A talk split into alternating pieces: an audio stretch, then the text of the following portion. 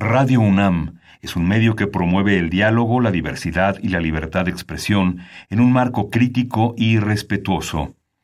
Los comentarios expresados a lo largo de su programación reflejan la opinión de quien los emite, mas no de la radiodifusora. Intermedios. Medios. Los medios son más que el cuarto poder.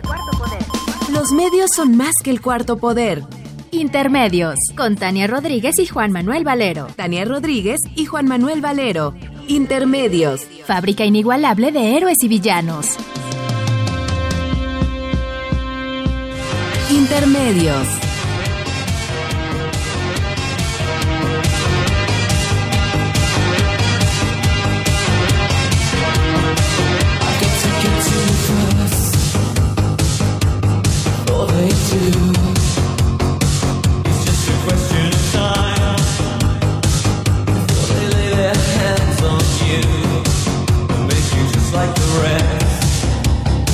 I've got to get to you first.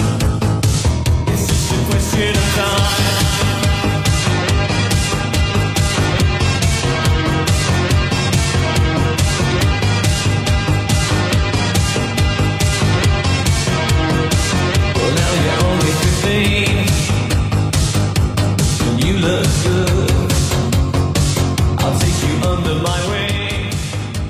Bienvenidos a Intermedios, hoy jueves 15 de marzo del 2018. Los saludamos Tania Rodríguez y Juan Manuel Valero, aquí en los micrófonos de Radio UNAM.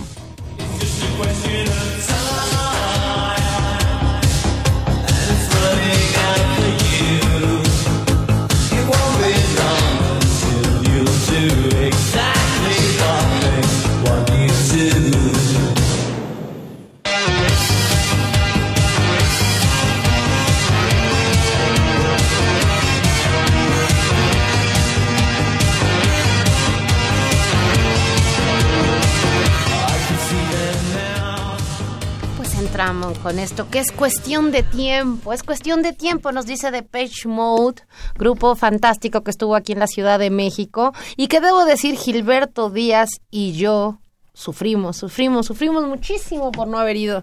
Yo Eso no. de ser pobre y no tener tiempo, Valero, Yo no, ¿eh? es verdaderamente malo. Yo no sufrí tanto, pero el chavo canta bien. El la, chavo. la- la canción me parece un poco monótona. No, Tum, bueno. tum, tum, tum. Valero Pero bueno. es, es el origen de buena parte del, del rock electrónico, es los Ya finales se de los había 80. producido buen rock antes de que llegaran estos no, jóvenes. pero es electrónico. Ya no bien. son jóvenes. Está bien. Para mí sí, para mí Solo- todo, ya todo mundo es joven. Los que no se han muerto son jóvenes. Fíjate, Tania, hoy cumplimos el programa 666, el número del diablo. Tenemos miedo, Valero. Pero no, a mí, a- tú eres supersticioso, yo no. No, porque es de mala suerte. Es más, ¿no? a mí lo que me está dando ganas de encontrar un número a la lotería que termine en 666. No, me hizo re- reflexionar sobre que eso implica ya casi 15 años de estar aquí dando lata. Pues qué maravilla, muchísimas gracias a Radio UNAM, muchísimas gracias a ustedes que nos escuchan y gracias a ti, Valero, por estar aquí todos los jueves conversando. Gracias a ti, Tania. Pues, auditorio, Tania, la tragedia de los estudiantes de Ayotzinapa parece no tener fin. La Organización de las Naciones Unidas denuncia que hubo torturas a los detenidos como presuntos culpables por el caso de Iguala, en 34 casos de personas procesadas por la desaparición de los 43 normalistas de Ayotzinapa, hay evidencia suficientemente sólida que revela tortura por parte de los elementos de la Procuraduría General de la República, de la Policía Federal y de la Marina. Concluye un informe de la Oficina en México del Alto Comisionado de las Naciones Unidas para la Defensa de los Derechos Humanos. De acuerdo con el documento titulado Doble Injusticia,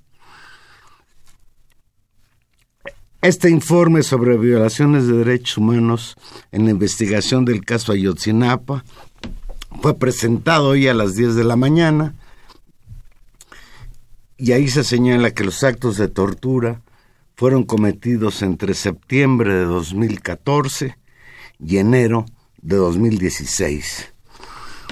No, tremendo, Valero. Entre los 34 casos que se encuentran, fundamentalmente policías de Iguala y personas vinculadas a Guerreros Unidos, en cuyas declaraciones se bastó justamente la verdad histórica, como Agustín García Alchéjere, quien fue llevado a Río San Juan por Tomás Cerón, exdirector de la Agencia de Investigación Criminal, y por Gildardo López Astudillo Ergil, quien supuestamente ordenó desaparecer a los normalistas. Recordemos esa es una parte central de lo que el ex procurador Karam, Murillo, Karam, había afirmado que fue lo que pasó. Todos recordamos con, con horror, ¿no? Eh, estas declaraciones de los sacos de de cenizas que estaban al lado del río y que después se demostró por buena parte del trabajo periodístico, hay que decirlo, donde se veían fotos de estas personas junto con justamente el exdirector de la Agencia de Investigación Criminal, Tomás Herón. Pero bueno, esa verdad y ese, ese argumento, esta construcción de esas declaraciones, el procurador Karam afirmaba que se basaba pues en las declaraciones de un montón de personas. Recordaremos esa historia. Pues son justamente estas personas de las que hablamos. Que cuando tú detienes a alguien que no es culpable, que se conoce en el argot como chivo expiatorio, para que él declare su culpabilidad, recurres a la tortura método brutal que, ejercen las autoridades mexicanas, de acuerdo con el informe de la ONU, golpes, patadas, toques eléctricos, vendaje de ojos, intentos de asfixia, agresiones sexuales y presión psicológica son algunas de las formas de tortura identificadas. Cuando se habla de tortura psicológica, los amenazaban con que iban a matar o violar a sus hijas o a su esposa, etcétera, de acuerdo con el informe. Pues sí, y para explicar las lesiones de los imputados, las autoridades federales señalaron en sus declaraciones y en los expedientes que estas personas habían tenido autogolpes, lesiones anteriores a la detención, estados de ebriedad o caídas. Lo más grave, bueno, todo esto siendo eh, terrible, eh, hay un elemento de una gravedad eh, pues todavía más contundente. El informe revela que existen acusaciones de que un implicado en el caso murió a raíz de la tortura que le infligieron los elementos de la Marina. Se trata, según este informe, de Manuel Alejandro Blas Patiño, quien presuntamente habría sido detenido junto con Euri Flores López y Francisco Javier Lozano Cuevas el 27 de octubre del 2014 en Cuernavaca, Morelos, cuyo fallecimiento fue atribuido a una caída de azotea desde una altura de 10 metros. En la carpeta de investigación, un cabo narró que Blas Patiño cayó de la azotea. Pero, según los exámenes médicos de la PGR en el momento en que fueron puestos a la disposición del MP, Flores López tenía 30 lesiones y Lozano Cuevas 17, aunque los marinos dijeron que la captura fue pacífica. Flores López declaró el 31 de octubre del 2015 que los tres fueron detenidos dentro de un inmueble donde habían torturado a eh, Emanuel Blas Patiño, esta persona quien presuntamente había sido detenido y que falleció, según esto, por la caída de la azotea.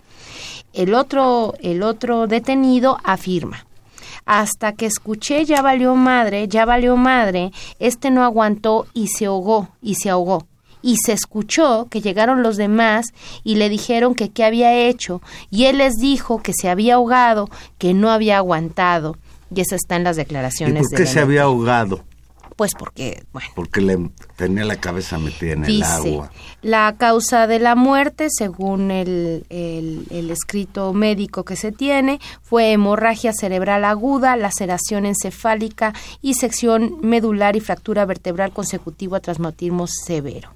Ahora sabemos, eh, Juan Manuel, con este eh, fuerte informe de la ONU titulado, como tú señalaste al principio, Doble Injusticia, informe sobre violaciones de derechos humanos en la investigación del caso Ayotzinapa, hecho, quiero volverlo a decir, por la oficina en México del Alto Comisionado de las Naciones Unidas. Es decir, no es una historia ni siquiera periodística, ni, ni cercana a ONGs, este, digamos, más, más eh, duras y críticas con el gobierno. Estamos hablando simplemente de las instancias formales que hoy, hoy la, de la ONU. La Secretaría de Gobernación y eh, el vocero de la Presidencia de la República respondieron señalando que sobre este informe lo primero que tenían que decir es que no hay nada nuevo, que ya sobre ello habían informado los expertos internacionales.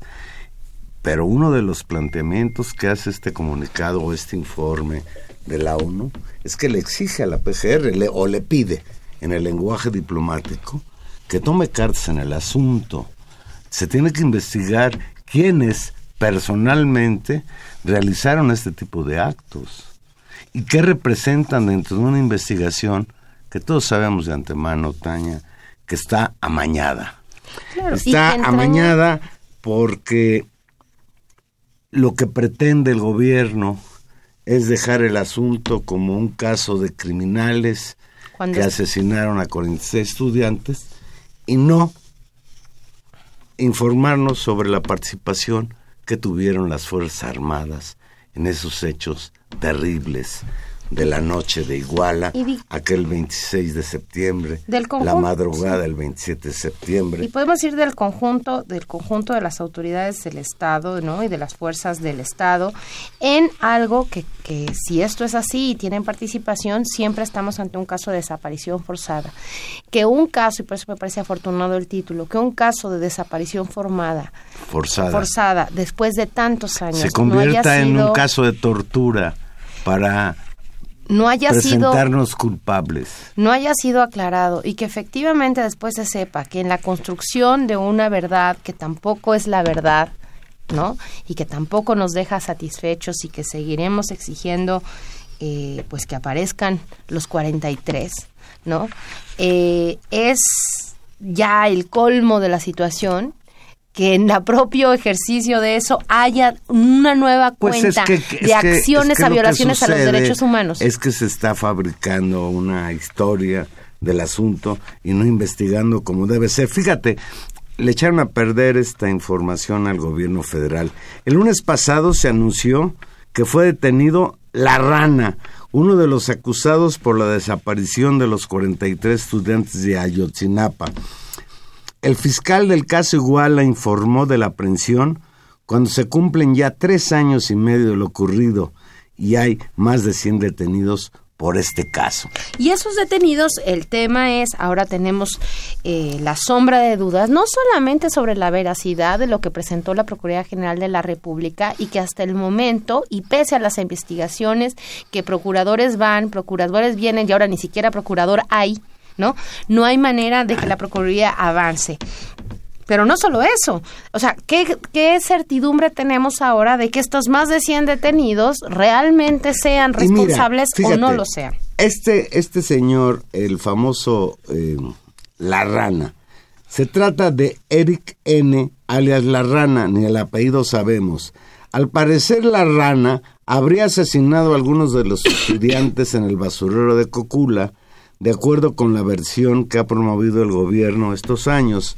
Con esta detención ya son más de 100, como lo decíamos. Y ahora, el tema es justamente que este personaje, la rana, aparece en el testimonial de otro informante de la, de la, de la PGR, un llamado Jonathan N., que divulgó, incluso su declaración fue divulgada hace algunos meses por el diario El Universal, donde explica que este, esta persona, la rana, ¿no? Fue uno de los que recibieron a los estudiantes en el basurero, que los recibían, los interrogaban y los mataban. Es decir, seguimos en la misma línea no contundente, desmontada de múltiples formas por eh, el grupo de expertos internacionales que vino a hacer una revisión de la investigación y el gobierno mexicano no solamente no para, no solamente enmenda, sino que sigue ¿no? Coleccionando detenidos en esta historia cada día pues más macabra y que nos deja, no nos deja de indignar. Porque además, de acuerdo con este informante, el tal Jonathan, La rana ni siquiera era un personaje relevante dentro de esta supuesta organización de los Guerreros Unidos. Y no sé cuál fin persiga la Procuraduría ahora de darnos esta información. No sé si se está tratando de nuevamente construir la versión histórica. Por ahí hay voces que señalan que como es quizás la asignatura pendiente más grave del gobierno de Peña Nieto, quisiera él resolverla de una vez. Pero este informe de las Naciones Unidas, pues, pone ahí las cosas como están y son muy graves. El gobierno mexicano nos debe no solo a los familiares de las víctimas, no solo a sus compañeros estudiantes que seguramente siguen viviendo en un estado de shock por no comprender cómo de la noche a la mañana desaparecieron 43 sus compañeros, si nos dé una explicación a toda la sociedad mexicana y a la comunidad internacional. Y qué bueno que este informe de la ONU tenga la repercusión que debe tener un escándalo de represión del tamaño de este. Pues Tania, fíjate que siguen siendo los, viene de fuera la información sobre México. El extitular de la Fiscalía Especial para la Atención de Delitos Electorales, la FEPADE, que por cierto sigue descabezada. También. Santiago Krill aseguró en entrevista con el periódico Santiago Nieto. Santiago Nieto, ¿quién dije? Santiago Krill. ¡No! Perdone usted, señor ex, ex, ex, fiscal especial. Este, qué, bueno, qué confusión. Estás muy comprometido con las campañas, El ex titular de la Fiscalía Especial para Atención de Delitos Electorales, Santiago Nieto, aseguró al periódico estadounidense de Wall Street Journal que fue despedido por el gobierno mexicano para frenar las investigaciones que realizaba sobre el pago de supuestos sobornos de la constructora brasileña Odebrecht en México y el presunto financiamiento ilegal de campañas electorales del PRI, incluida la del presidente Enrique Peña Nieto en 2012. Uf, dice Santiago eh, Nieto. Santiago Nieto, fui un fiscal molesto para el gobierno y me querían fuera. The Wall Street Journal señala que funcionarios de Odebrecht declararon a fiscales de Brasil que pagaron 10 millones de dólares a Emilio Lozoya, principal colaborador de Peña, para asegurar contratos con el gobierno mexicano y que aproximadamente, perdón, 4 millones de dólares de esa suma se entregaron en el 2012, año en que fue electo presidente. El ex fiscal mexicano dijo que tras ser cesado, un alto funcionario del gobierno lo citó en un hotel y le ofreció dinero para ayudarlo por haber perdido su trabajo y porque querían mantener una buena relación. Intentaron comprarme para que guardara silencio, afirmó el exfiscal. Solo respondí, lo siento, pero no puedo recibir dinero de Peña Nieto. El ex titular de la FEPADE asegura que teme por su vida y las de sus dos hijas adolescentes, ya que ha recibido amenazas y mismas que fueron informadas ya a la PGR descabezada que tenemos. Y en consonancia con esto que denuncia el ex, ex fiscal de la FEPADE, pues está el caso Odebrecht ya le dieron carpetazo.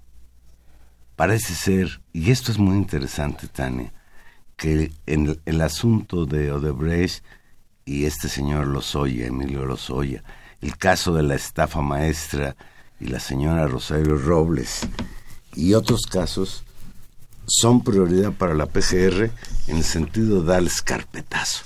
Y es la PGR descabezada, porque ahora el que está es un interino, la que tiene que investigar el asunto de Ayotzinapa, el asunto de Odebrecht, el asunto de la estafa maestra. El y las investigaciones de los gobernadores priistas. son muy celosos de investigar los supuestos negocios turbios del candidato del PAN, el señor Ricardo Anaya, sin que con esto yo esté tratando de abonar a la, a la inocencia del señor Anaya, lo que sí es muy preocupante es que el PRI se las gasta de esta manera. Fíjate, Tania, la esta señora, ¿cómo se llama? La secretaria general del PRI, Claudia Ruiz Macié, sobrina de Carlos Salinas de Gortari, acudió a la sede en Washington de la Organización de Estados Americanos a acusar a Ricardo Anaya de mentir para presionar e inhibir a las instituciones de procuración de justicia mexicanas.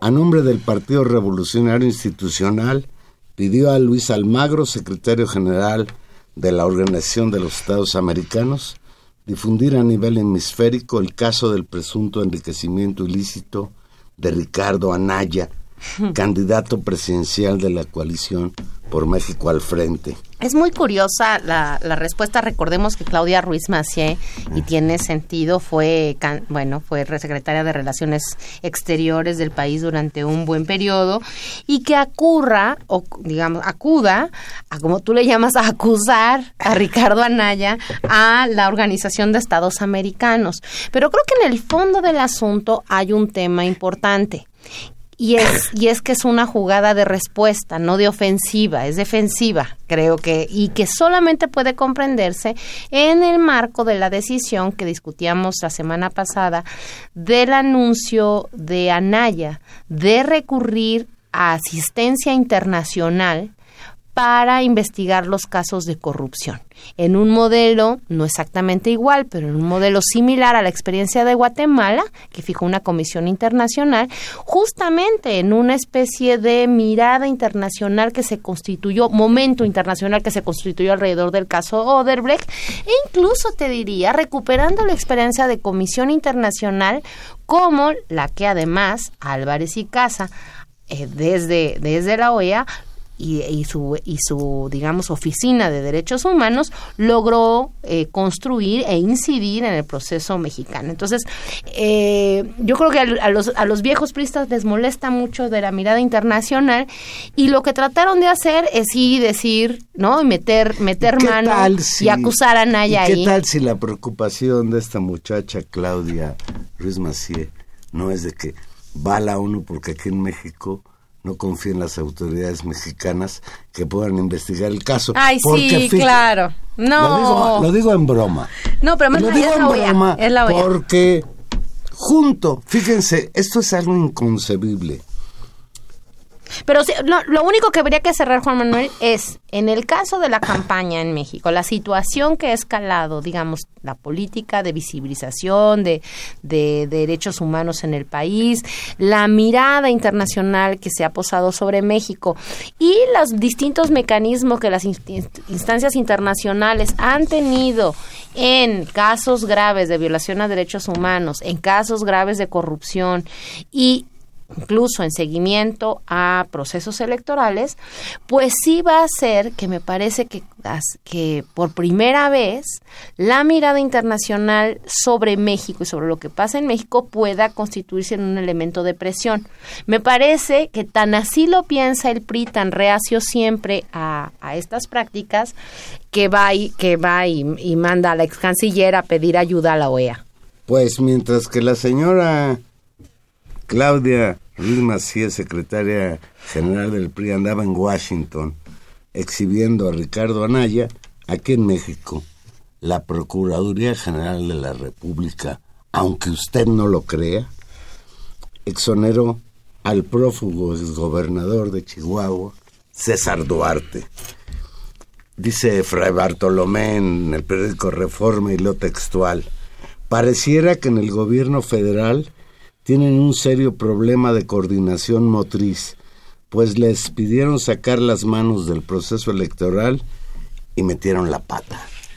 es increíble, Tania, que este señor hable de las tempestades, el escándalo que desató la polémica entre el gobernador actual de Chihuahua, Javier Corral, y el gobierno federal, y ahora resulta que la Procuraduría General de la República no tiene elementos para considerar culpable a este señor.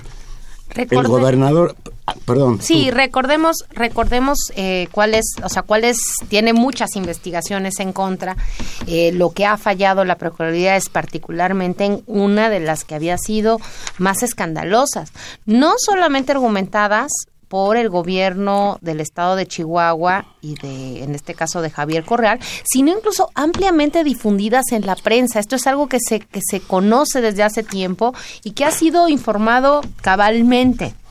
Y es el hecho de que el exgobernador Duarte adquirió, y ustedes recordarán, un porcentaje de las acciones de una pues una especie de sociedad financiera que ayudó a convertir en banco gracias al dinero del Estado, que lo financió desde ahí y del cual resultaba socio y del cual hay, un, hay un, una pérdida de unos 65 millones de pesos. Bueno, la unidad especializada de análisis financiero ha declarado que no hay elementos que acrediten que el exgobernador se quedó con, eh, con ese porcentaje del Banco Progreso de Chihuahua.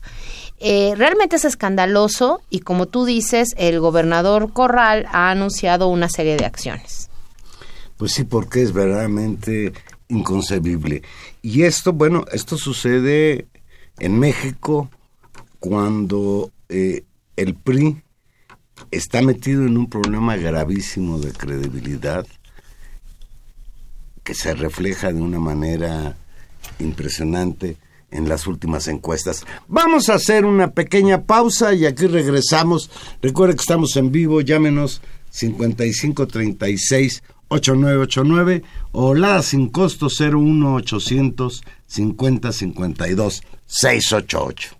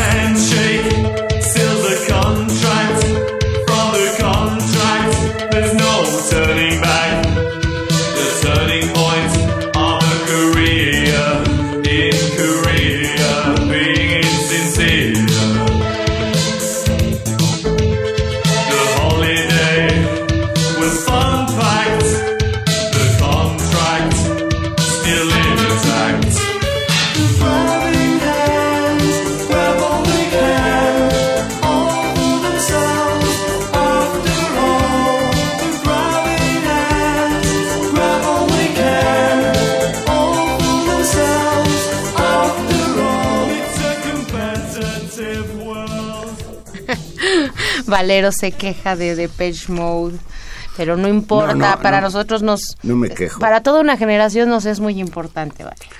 Pues, Estamos de luto, ya te digo. Pues Tania, todo esto que platicamos previamente a mí me llena de preocupación. Hoy la guerra sucia, en toda su dimensión, está empañando la contienda electoral por la presidencia de la República y amenaza con poner en peligro el proceso electoral en general. Ya empiezan a surgir preocupaciones, estos anuncios de la semana pasada de que iban a empezar a estallar los misiles contra López Obrador, la advertencia que hizo López Obrador en la convención bancaria de que si sueltan al tigre, es decir, si vuelven a recurrir al fraude electoral, pues saber quién amarra el tigre, porque él ya no lo va a contener como lo hizo en 2006.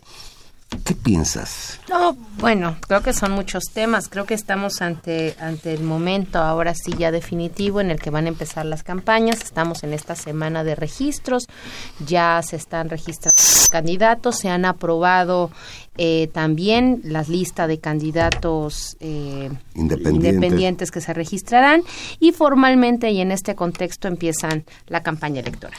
Tenemos en la línea telefónica a Eduardo Juchín experto en asuntos electorales.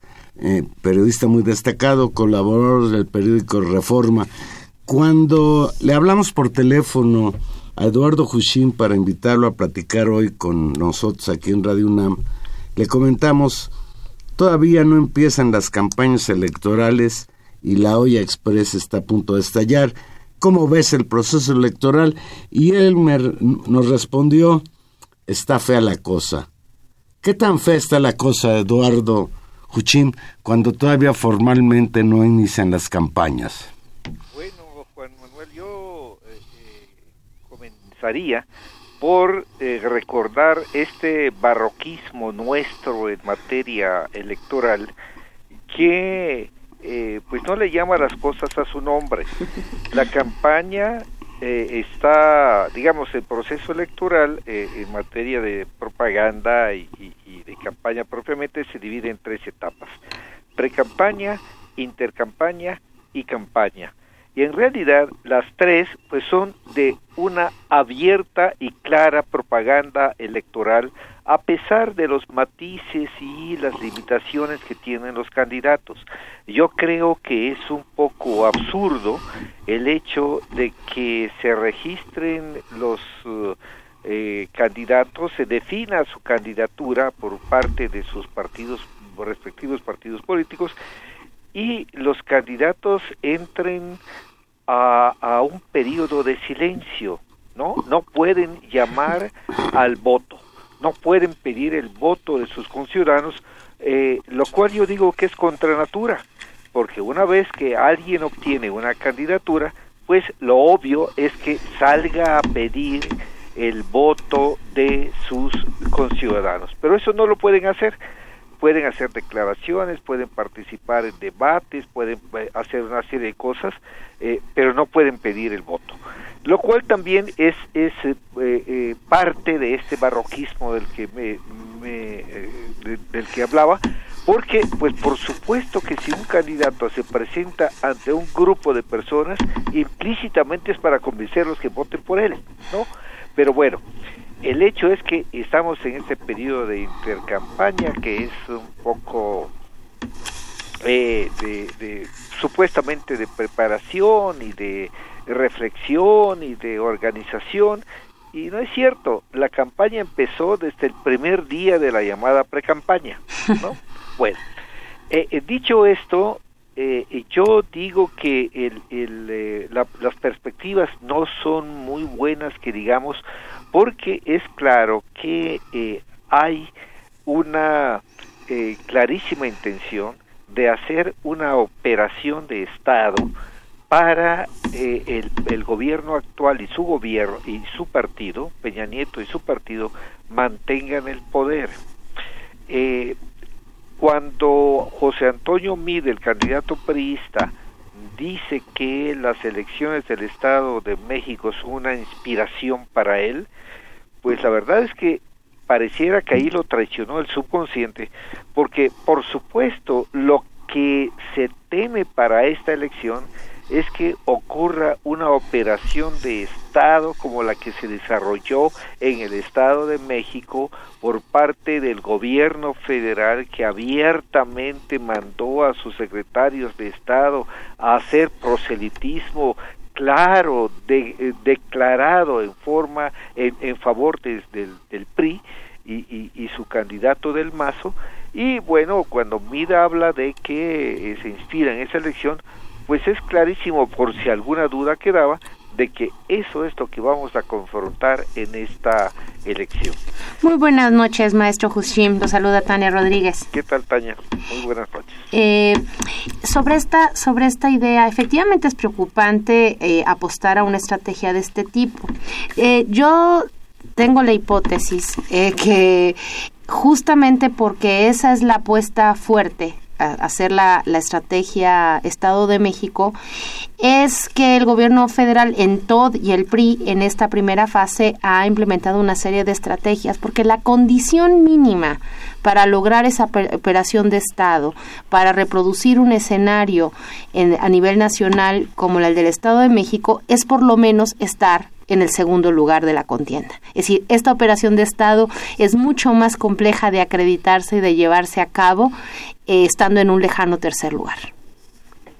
Bueno, lo cierto es que eh, esta embestida de, la PGR contra el, candidato Ricardo Anaya, que está en segundo lugar, pues eh, pareciera tener una intención de primero ir por él y luego ir por el candidato puntero.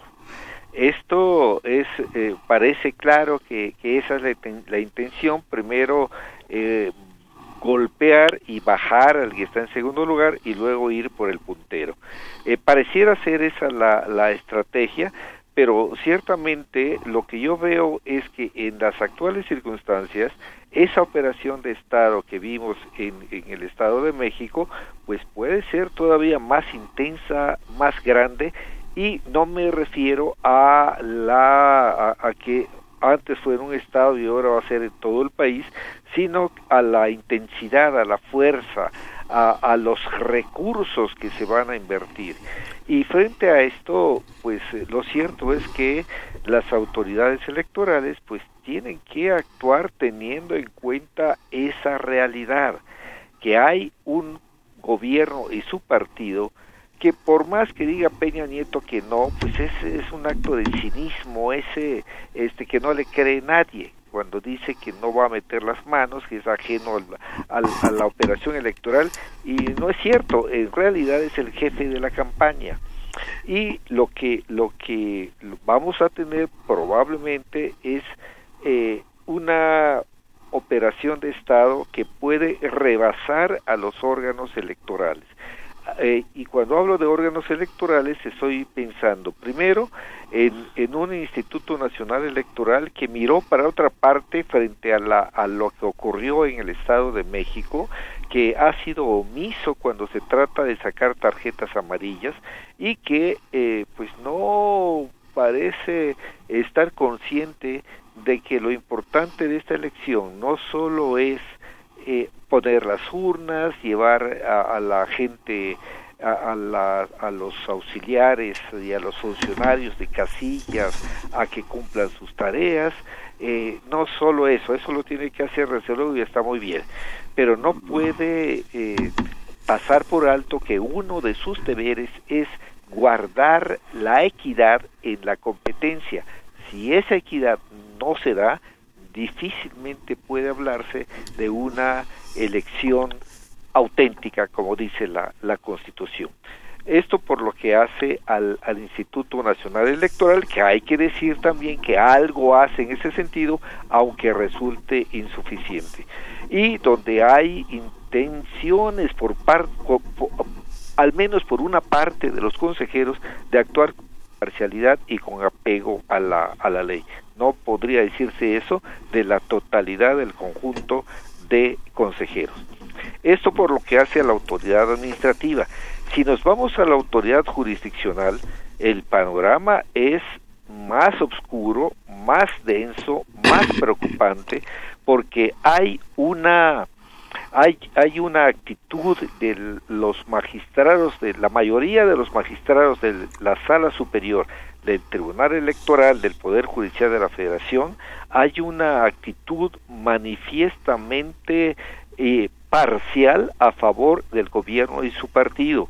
Sentencia tras sentencia importante han estado mostrando que parecen estar al servicio del gobierno y su partido y así han revocado varias eh, varios acuerdos del Instituto Nacional Electoral que apuntaban hacia lo que decía antes, hacia eh, tratar, procurar que prevalezca la equidad en la contienda electoral. Y por este otra parte, con esto termino, eh, tenemos a la Fiscalía Especializada para la Prevención de Delitos Electorales, de donde fue defenestrado Santiago Nieto y lo ha sucedido un fiscal que hasta ahora ustedes hagan memoria para saber si hay algo notable que haya hecho el nuevo eh, fiscal. Entonces es una situación en la que las autoridades están rebasadas y o son cómplices del gobierno y su partido. Sobre, sobre el tribunal a lo que te he referido, hemos advertido que hay una constante confrontación entre el Instituto Nacional Electoral y el Tribunal Electoral. El último ejemplo es que como estamos en un, ¿cómo le llaman? En, en intercampañas, en este barroquismo al que te referías, ahí no se van en los debates. Sin embargo, el tribunal ha señalado que sí se puede debatir en esta fase previa al inicio de las campañas y si bien lo podemos entender, esto para darle la oportunidad a MID de poder quizás en un debate conducido por López Dóriga poder sacarle algunos votos a los que ya lleva de ventaja López Obrador. ¿Cuál es tu opinión sobre esta postura del tribunal sobre los debates?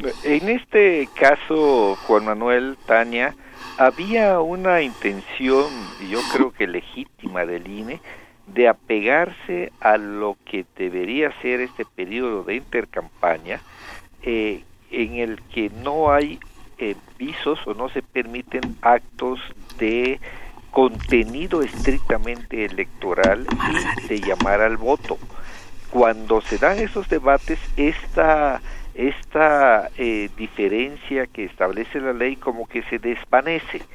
Yo Mm. diría que debería desvanecerse y Todo. debería llamarse las cosas por su nombre, Claro. ¿no? Cuando la campaña.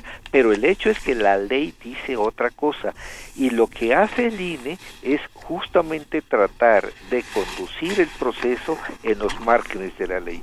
Y viene el tribunal y lo que hace es efectivamente, como está al servicio, no todos los magistrados, pero la mayoría de ellos están al servicio del gobierno de su partido, entonces dice, no, que haya muchos debates porque saben que su candidato, el candidato del gobierno y del partido, está en el sótano de las preferencias electorales de las intenciones de voto y suponen que el, eh, la participación en debates podría ayudarlo efectivamente, como decía Juan Manuel.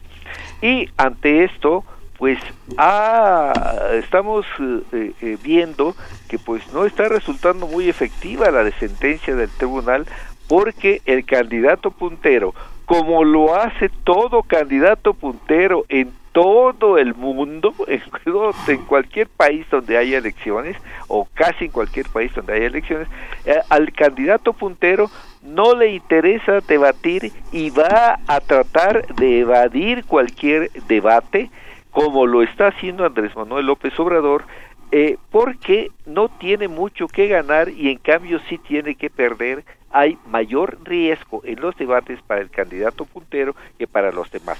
Sin embargo, lo cierto es que eh, los hay tres debates por, por a quienes interesan en esta materia, hay tres debates establecidos que va a organizar el INE y ahí sí yo esperaría que estén todos. Eh, lo demás, pues no les está resultando hasta ahora muy exitosa esta maniobra para empujar al candidato está en el sótano entre las tres fuerzas políticas más votadas del país. Eduardo, ¿quiénes son todos? ¿Quiénes van a ir a esos debates? López Obrador ya dijo que a eso sí va y seguramente Mid y Anaya, eh, si no pasa otra cosa también. Pero ¿quiénes son van a ser los otros?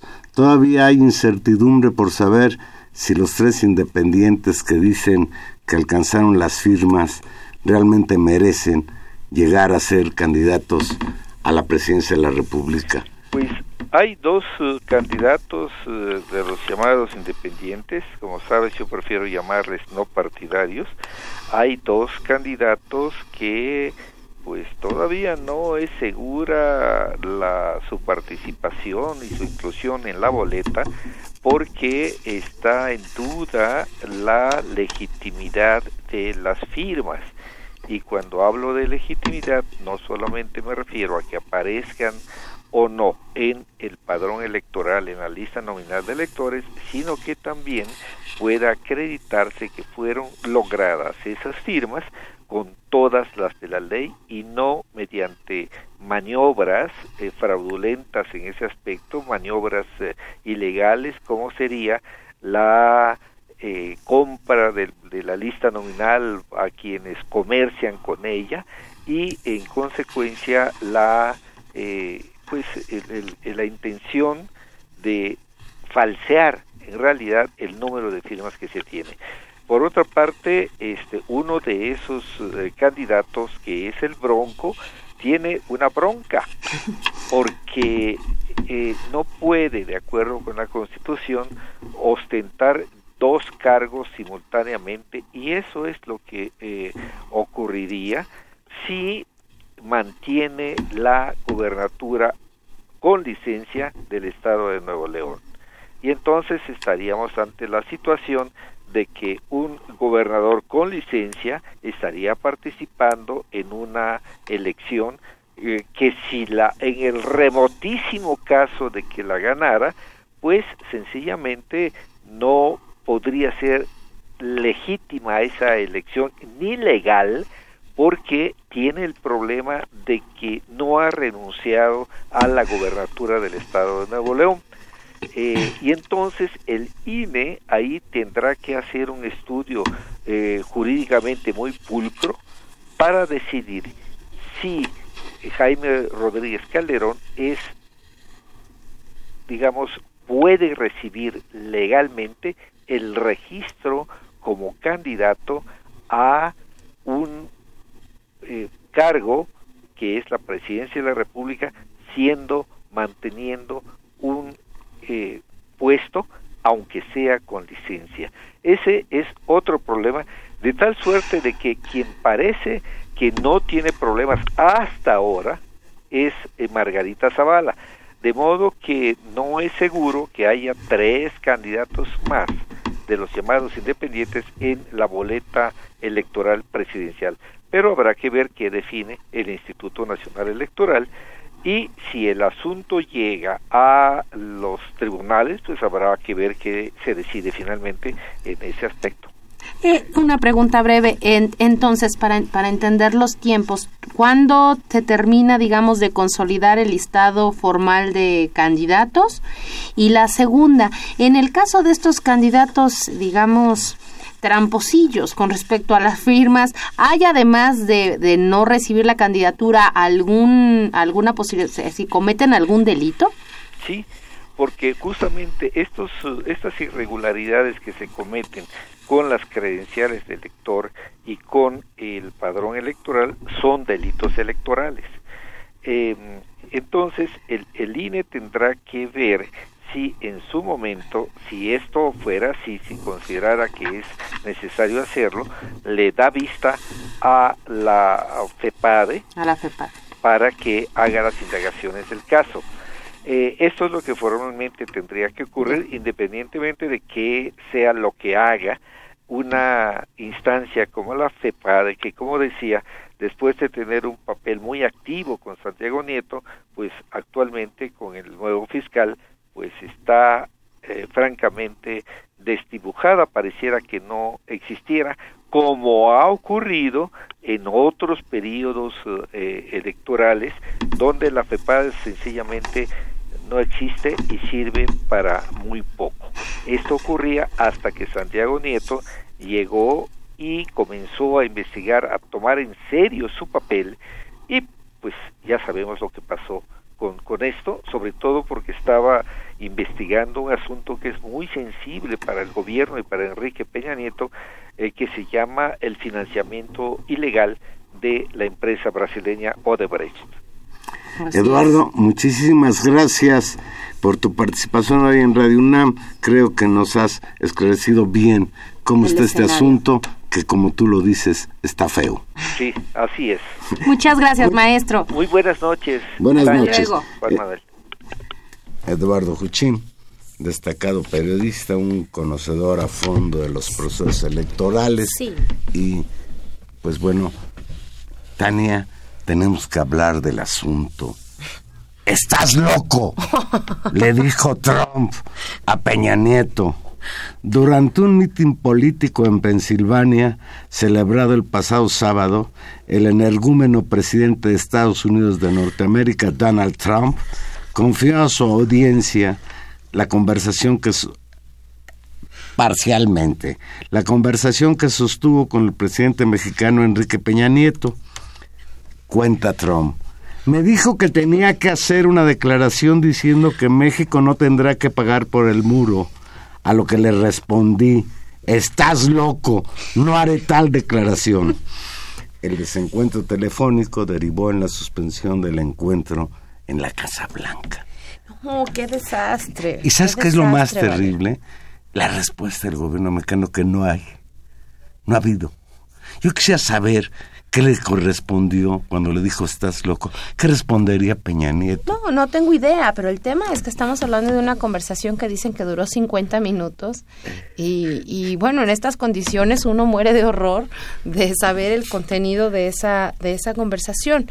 Eh, creo que Trump no deja de... Y que fue en inglés, y que fue en inglés Ah, porque, porque Trump dijo eso.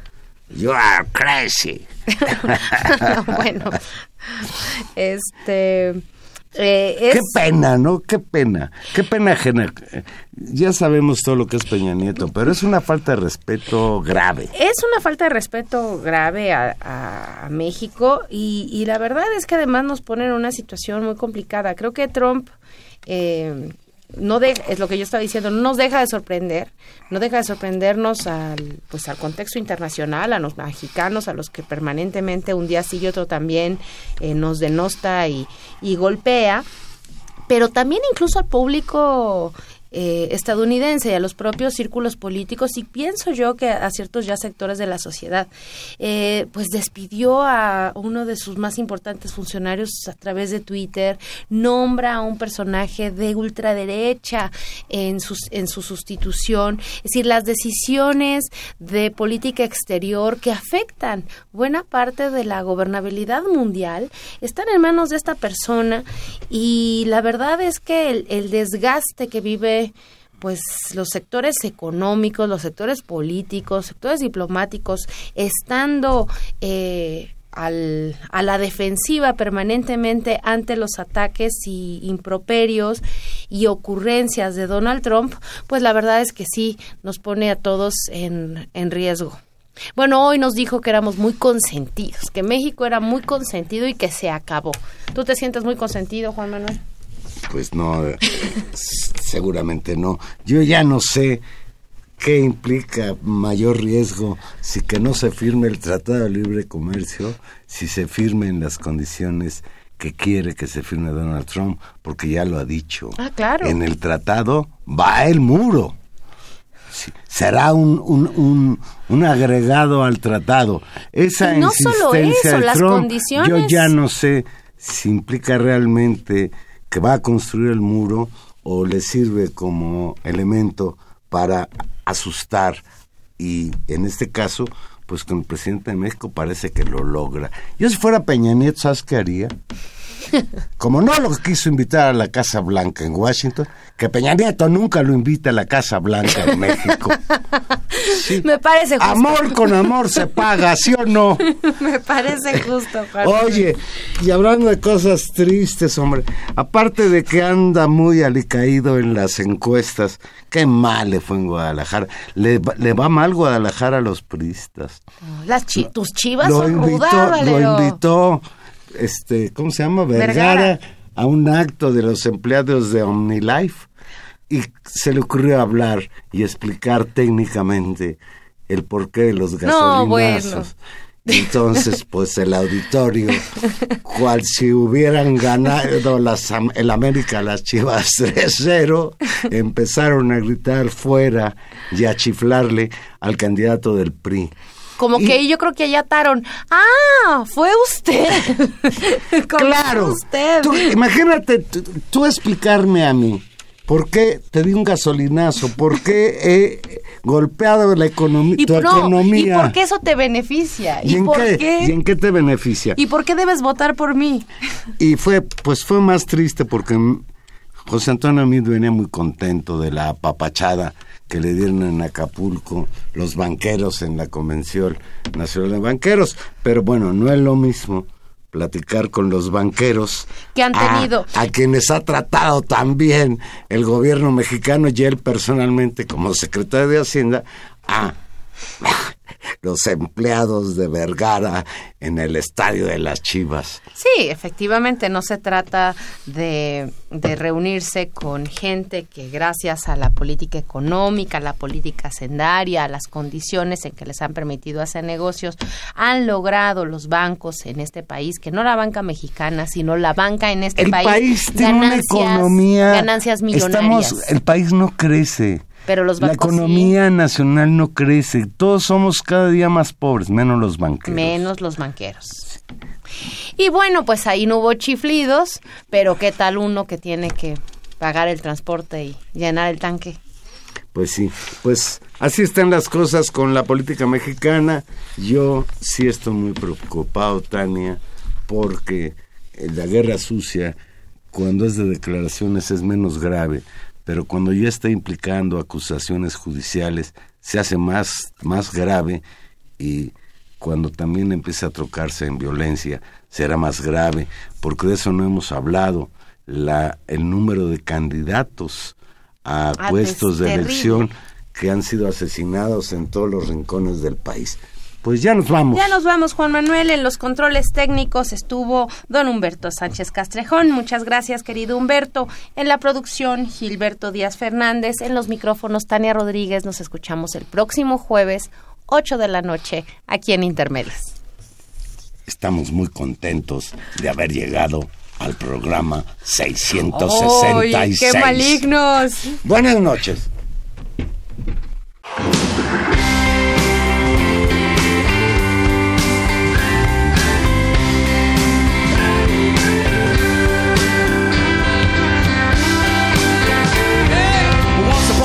time, you dress so fine. Through the bumps of dime and you climb.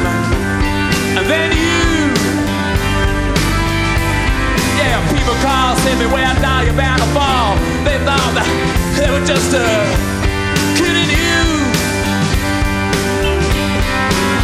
You used to laugh about everybody that was.